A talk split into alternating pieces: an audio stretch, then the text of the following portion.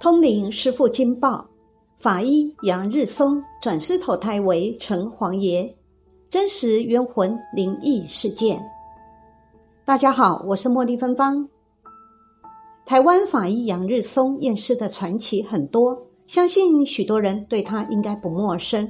杨日松任公职四十七年，验尸超过两万具，经手过很多重大案子，被誉为台湾福尔摩斯。法医神探等，他因为罹患大肠癌，于二零一一年十一月二十三日病逝，享年八十四岁。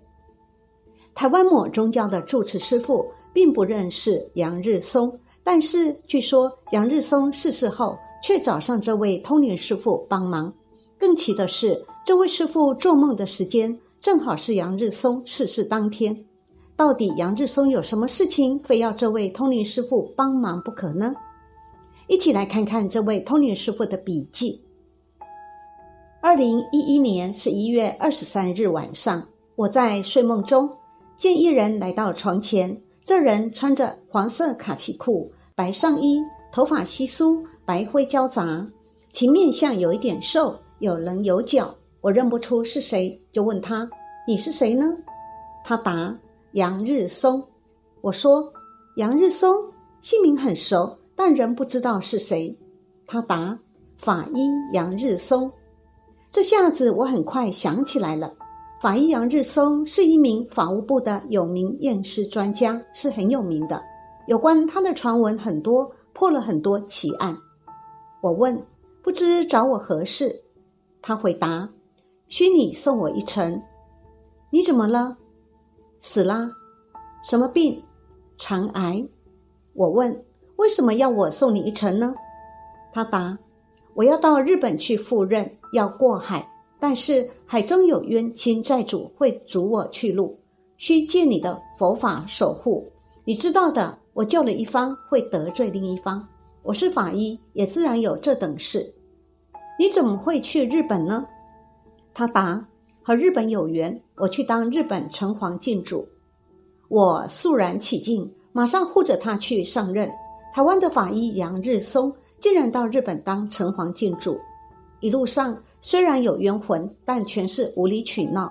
我用三光护着杨日松，一点事也没有。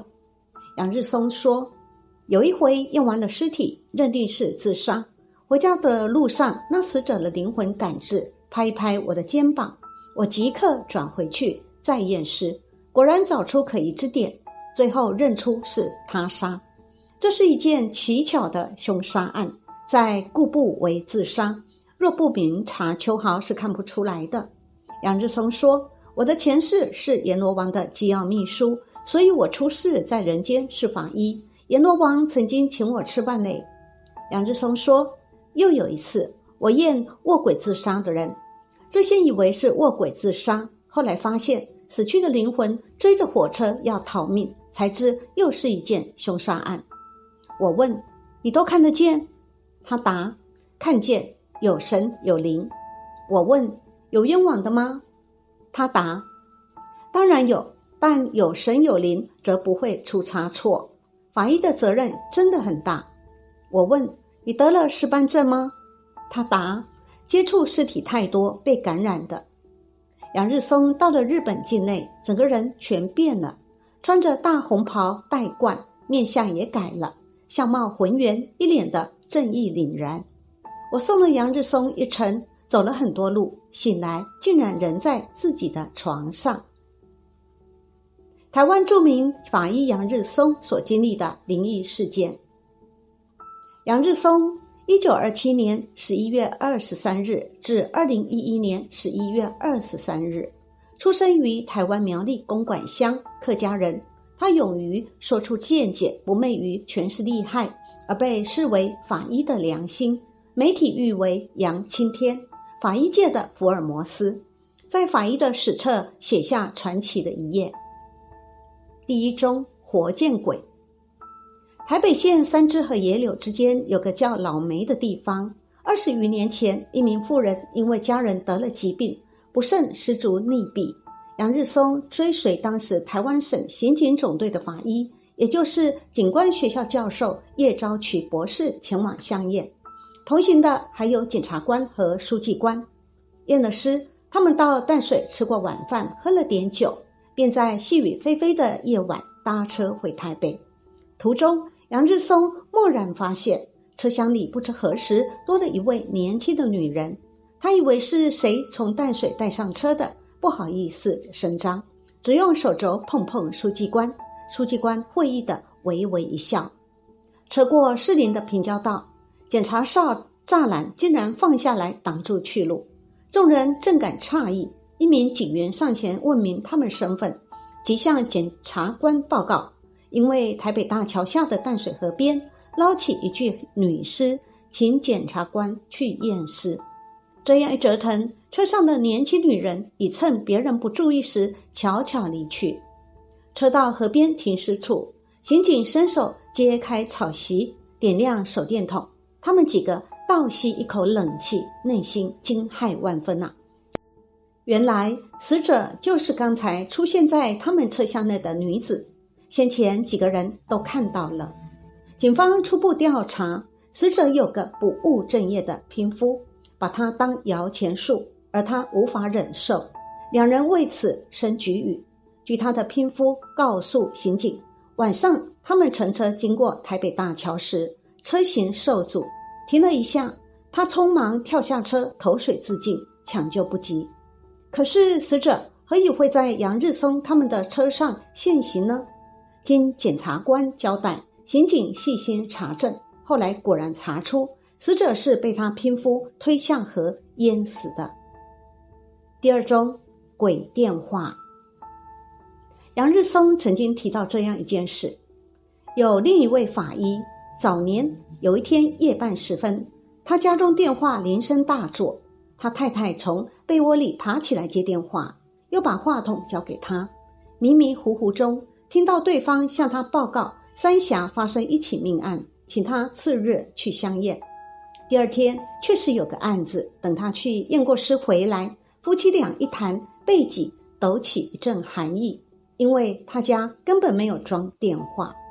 这个故事有名有姓有地址，因为民间习俗这种事不吉利。此后那位法医绝口不提，杨法医于是命我孤隐其名。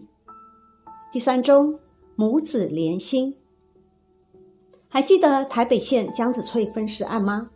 案发之初，死者身份不明，案子无从查起，有些办案人员觉得泄气，唯独杨日松依旧乐观。即使凶手分尸的手法再残酷，面貌再难辨认，死者的妈妈来认，往往会认得出来。以前也有很多这样的例子。他的解释是母子连心。前不久，南港发现一只男人的大腿，有人分析可能是医院切除的病腿。后来杨法医到殡仪馆相验，那只冷冻的大腿解冻时，竟然抽动了几下。他心头一颤。仔细检查，找到两处刀砍的痕迹，显然是一起谋杀案。很快的，真相大白，死者是惨遭分尸的黄春雄。第四宗托梦，常常有人提到托梦，真真假假，颇费猜疑。最近几年，叶昭渠博士亲口告诉杨日松几个他的亲身经历。四十四年前，他在高雄由小儿科改行当法医。相应的第一起命案情况是一对母子在田野中一间小茅屋，因为失火而葬身火窟。当天夜里，他梦见那个妇人向他哭诉，说他和他罹患流行性脑膜炎的儿子其实是被人谋害的。次日一早，他到实验室化验。证明那个男孩虽然是被火烧死，他却不是。警方根据叶法医的相验报告深入追查，终于破了案。凶手是她的丈夫，因为他有外遇，夫妻失和。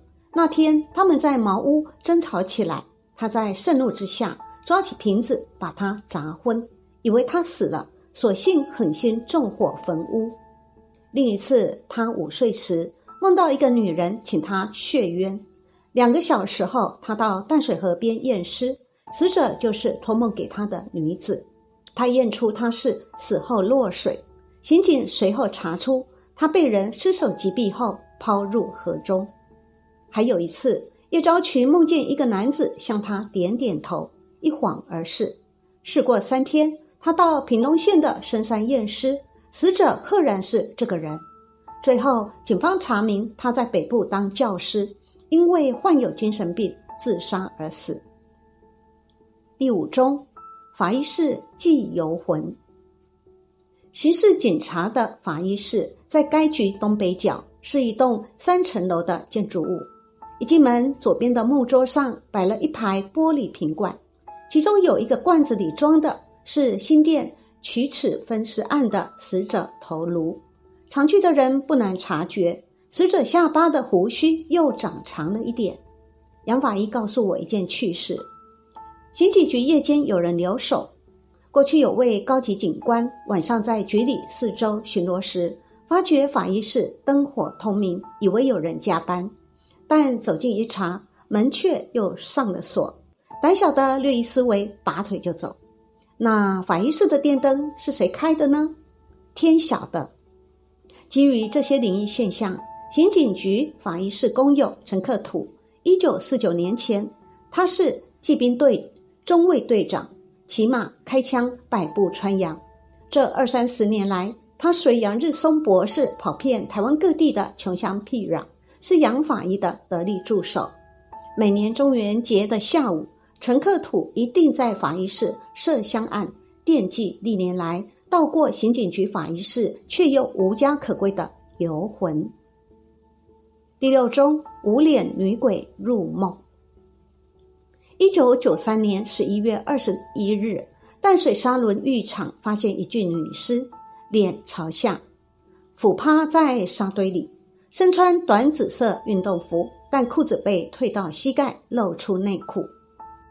士林分检署检察官接同法医到场勘验，发现女尸脸部皮肉完全不见，只剩下头盖骨连着头发。由于死因可疑，女尸被冰存在。板桥殡仪馆。十二天后，检察官再接同杨日松等人前往殡仪馆验尸，但因为尸体尚未退冰，杨日松只能解剖头部及胸腔。他发现女尸生前左后脑曾经遭重击，喉部有击伤，判定是生前落水。至于脸部伤痕，因为尚未退冰，初步分析是遭螃蟹啃食。当晚，杨日松在家看影片。